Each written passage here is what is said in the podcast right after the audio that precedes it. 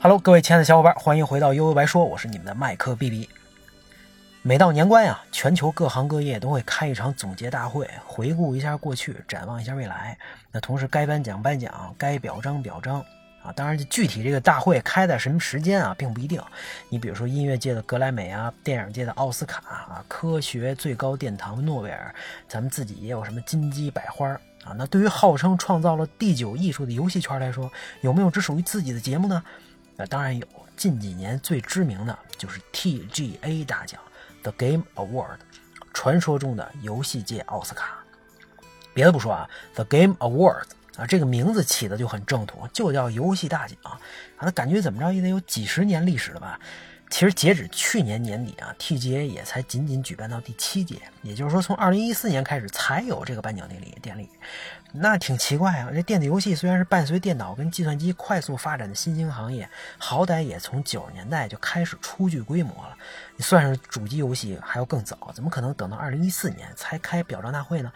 游戏圈跟玩家们真没牌面吗？当然不是了啊！在世界范围内，大部分游戏人也算是推动世界、改变世界的人，至少也是推动大型软件协作工程前进的实干家。这么不安分的一群人，肯定会搞些事情啊！只不过呢，万物都有一个演变的过程。今天咱们看着 TGA 大气高端、华丽璀璨、大咖云集，当年呀，它的前身们有时候就像一个什么都不懂的孩子，有时候呢又像脑袋缺根弦儿的中二少年。那让咱们把时间拨回一九九四年啊，真的是非常久远的年代。那个时候 PC 的核心玩家用的应该都还是让人非常羡慕的巫毒显卡，主机呢还是什么 MD 啊、SFC，对不对？那那一年有个电视台策划了一场 show，，叫《赛博狂热九四终极玩家颁奖典礼》（Cybermania '94 The Ultimate Gamer Awards Show） 啊，这个名字起的感觉就是刻意在博眼球，要跟这个无趣的主流世界划清界限，显得自己狂拽炫炫酷屌炸天。其实可能别人看就是个中二啊。而这种奇怪的调调也充斥在充斥在了颁奖过程当中，不管是参加者还是观看者，都有点尴尬。你比如开场开了个希拉里的玩笑啊，比如说还搞错了什么获奖游戏的类型，念错了获奖游戏的名字，有的获奖者发言就是在拆台，中间播的这个广告呢，跟游戏也没有半毛钱关系。用现在的眼光来看，这场颁奖典礼绝对是大型翻车现场，到处都是赶鸭子上架的仓促痕迹。但它的意义却也非同寻常，啊，终于游戏这个东西能上电视了。作为小众文化、作为科技发展的产物，堂而皇之登上了主流大众媒体。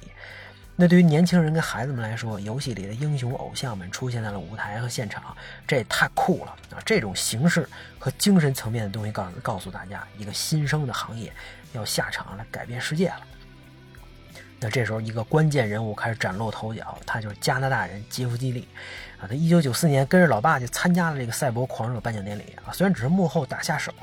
那从小呢就喜欢玩游戏，十几岁开始写游戏测评，啊，这个种子也算是非常早的在自己心里埋下了。那相比在后台默默奉献，他更想站在聚光灯下，亲自感受灿烂的星光、鲜花、掌声。他认为游戏圈呢就得有属于只属于自己的高光时刻，啊，所以有意识一直在锻炼自己的写作能力、主持能力啊。大学毕业之后没耽搁，马上就投身游戏行业，不错的媒体功底让他很快就成为了行业知名人物。那功功夫不负有心人，两千年之后机会来了。这时候呢，电子游戏在欧美地区快速发展，很多传统电视台跟媒体闻到了恰饭的味道，纷纷开始把游戏内容放到电视里啊，以吸引次时代的年轻观众。这杰夫·基利一下站在风口上了，成为大家哄抢的对象。多家电视台邀请他加盟，最终呢，他加盟了 Spike 电视台，开始主持这个叫 Spike Video Game Awards（VGA） 啊，这个节目从此获得了更多的人的认可。那之后，VGA 也经历了快速发展时期，规模越来越大，请来各路名流也越来越多，但问题也逐渐展现展现。对电视台来说啊，他们并不真的关心游戏本身怎么样。之所以弄这么个奖项，归根结底还是为了收视率。只要有收视率、有话题，谁爱拿奖谁拿奖。而且为了不断扩大影响力呢，什么娱乐明星啊、歌星、影星照请不误，恰饭广告越多越好啊！这些改变让 VGA 逐渐变成赤裸裸的圈钱机器和商业节目。那杰布·基利自己又是主持人又是制作人，也经常被各种商标包围，出入非游戏场合，自然也成了中枪最多的人。还被玩家讽刺叫什么多乐多姿教皇啊！玩家们肯定都很不满嘛啊！游戏这个神圣的领域怎么能被这些乱七八糟的东西玷污呢？我呢倒是这么想，游戏在当时毕竟还是很小众的东西啊，主流社会啊大众并不认可。那这种情况下，咱们不管电视台是出于什么目的，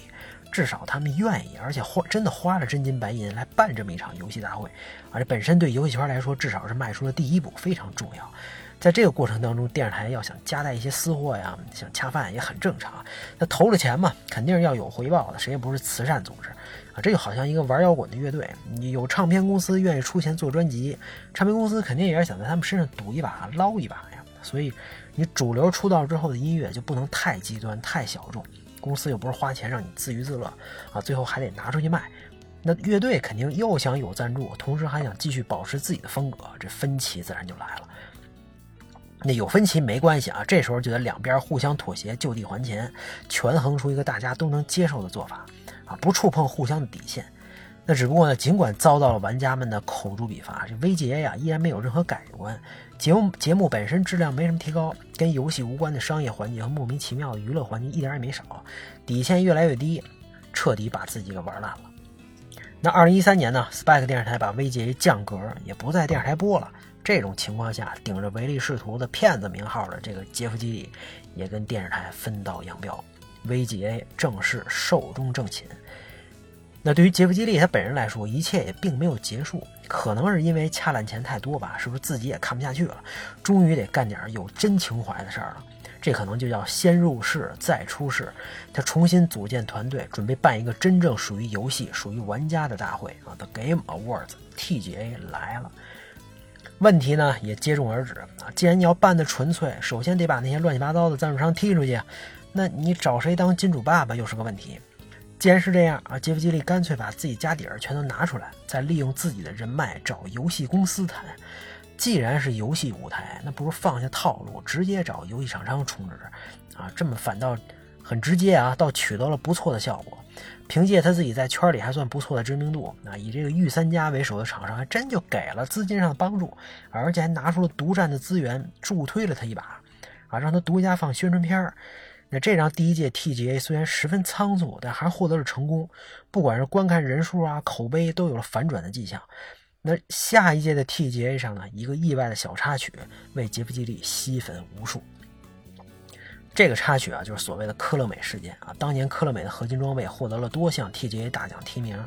但是传奇制作人小岛秀夫却因为科乐美的阻挠，无法来到现场领奖。那作为小岛秀夫的迷弟，杰夫·基利现场对这个事儿做了详细的解释，把他不能来的真相对着镜头公开了。因为不这么做呢，有可能玩家会认为那是不是小岛耍大牌啊，或者不重视这个奖项，可能就会有人给他泼脏水。按说在一个颁奖典礼上没必要说那么多啊，但是杰夫·基利人家就是说了，这个举动也为 TGA 为他本人收获了很多粉丝和好评。通过这些变化，被伤害过的玩家们看出啊，这 TGA 真的变了啊，这个受明显是倾向于玩家或者游戏人的。说到之前的赞助策略呢，我倒也能理解。你如果收的是游戏厂商的钱，难免对评选结果公平性产生影响。钱给的多，咱不好意思只让人家拿个提名吧。啊，各种利益交错啊，权衡起来就特别麻烦。你如果赞助商是卖薯片的、卖饮料的，就没这问题了。那游戏这个圈子呀，玩家哎，这么这个这个群体真不管那套。既然是游戏的盛会，大家就只想看纯粹的关于游戏的内容，别扯那些没用的。既然是这样，TGA 之后的做法还真的就迁就玩家们的任性啊。之后还专门整出了什么热门玩家奖，特别体现游戏这种载体不同于影视和音乐的交互性和参与性。那当然，既然是评选，争议就会一定会存在啊！一直一直觉得这个 TGA 太太业余、太扯淡的人也大有人在。你比如，二零一六年年度最佳给了《守望先锋》竞技类游戏啊，引起了轩然大波。二零一七年，这种不安的情绪更加蔓延，人们就怕这《绝地求生》吃鸡会让电竞梅开二度啊！包括去年《最后生还者二》夺魁，也引发争议无数。我呢不是游戏圈的人啊，也不是也不是搞晚会的专家，人家游戏怎么评，晚会怎么开，我也没有发言权。但可以确定的是啊，就你不管怎么开，都会有人夸，会有人喷。其实你看这几年的 TGA 年度大奖啊，你看这《龙腾世纪审判》《巫师三狂猎》《守望先锋》《塞尔达传说》这《荒野之息》《战神之狼》《最后生还者二》，除了《守望先锋》比较特殊，《最后生还者二》被骂了啊，其他这些获奖游戏确实也都很优秀，但最佳又只有一个，那有争议就很正常。每年体育界各种 MVP 评选，也不可能让所有人都满意。一个公司搞评优，还有人不服呢，对不对？那玩过 GTA 的肯肯定都记得那俩黑哥们儿啊，评选这这种事儿永远是年年被骂，年年干。这么一看，既保证专业公平，又得照顾玩家跟厂商的情绪，也挺不容易的。而且对于游戏厂商来说，有时候赶上一个井喷大年，竞争就激烈，没办法。你就算荒野之息，也得跟马里奥奥德赛相煎何太急啊！啊，你巫师也得面对合金装备和血缘的挑战。更有二零一一三年吧，这个 GTA 五啊，美国末日、生化奇兵无限、古墓丽影九等等优秀大作的做的惨烈混战，那你说到底选谁呢？在不长的发展历程当中，TGA 吸取了之前很多经验，奖项设置也非常完备了啊，众多奖项，而且在现场的这个氛围营造上，已经向世界顶级晚会看齐。也在不断找一些能戳中玩家内心的新想法啊、新玩法，比如做了几年的这个年度游戏音乐现场大演奏啊。之前不是请娱乐影视明星吗？没关系，该请请。但在这个场子里，咱得入乡随俗，演绎游戏当中的音乐啊，咱唱游戏里的歌，颁游戏的奖，这个玩家不反感，对不对？而且这个明星们跟游戏的这个跟游戏的互动，现在也也不是什么新鲜事儿了啊，跨界反倒拓宽了各自的视野，也给了玩家新鲜感。虽然也会出现当年法瑞尔对着镜头竖中指啊骂这个奥斯卡的小闹剧，但你看看 E 三展上基努里维斯的面孔和真人突然出现在赛博朋克2077，啊，2019年 TGA 也请来了这个 Green Day 这个范迪塞尔等等，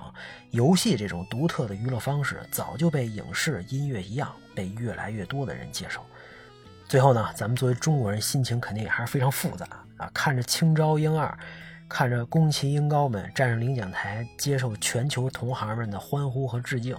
看着现场乐队啊，这个黑人、白人、棕人们演奏日本的和风音乐，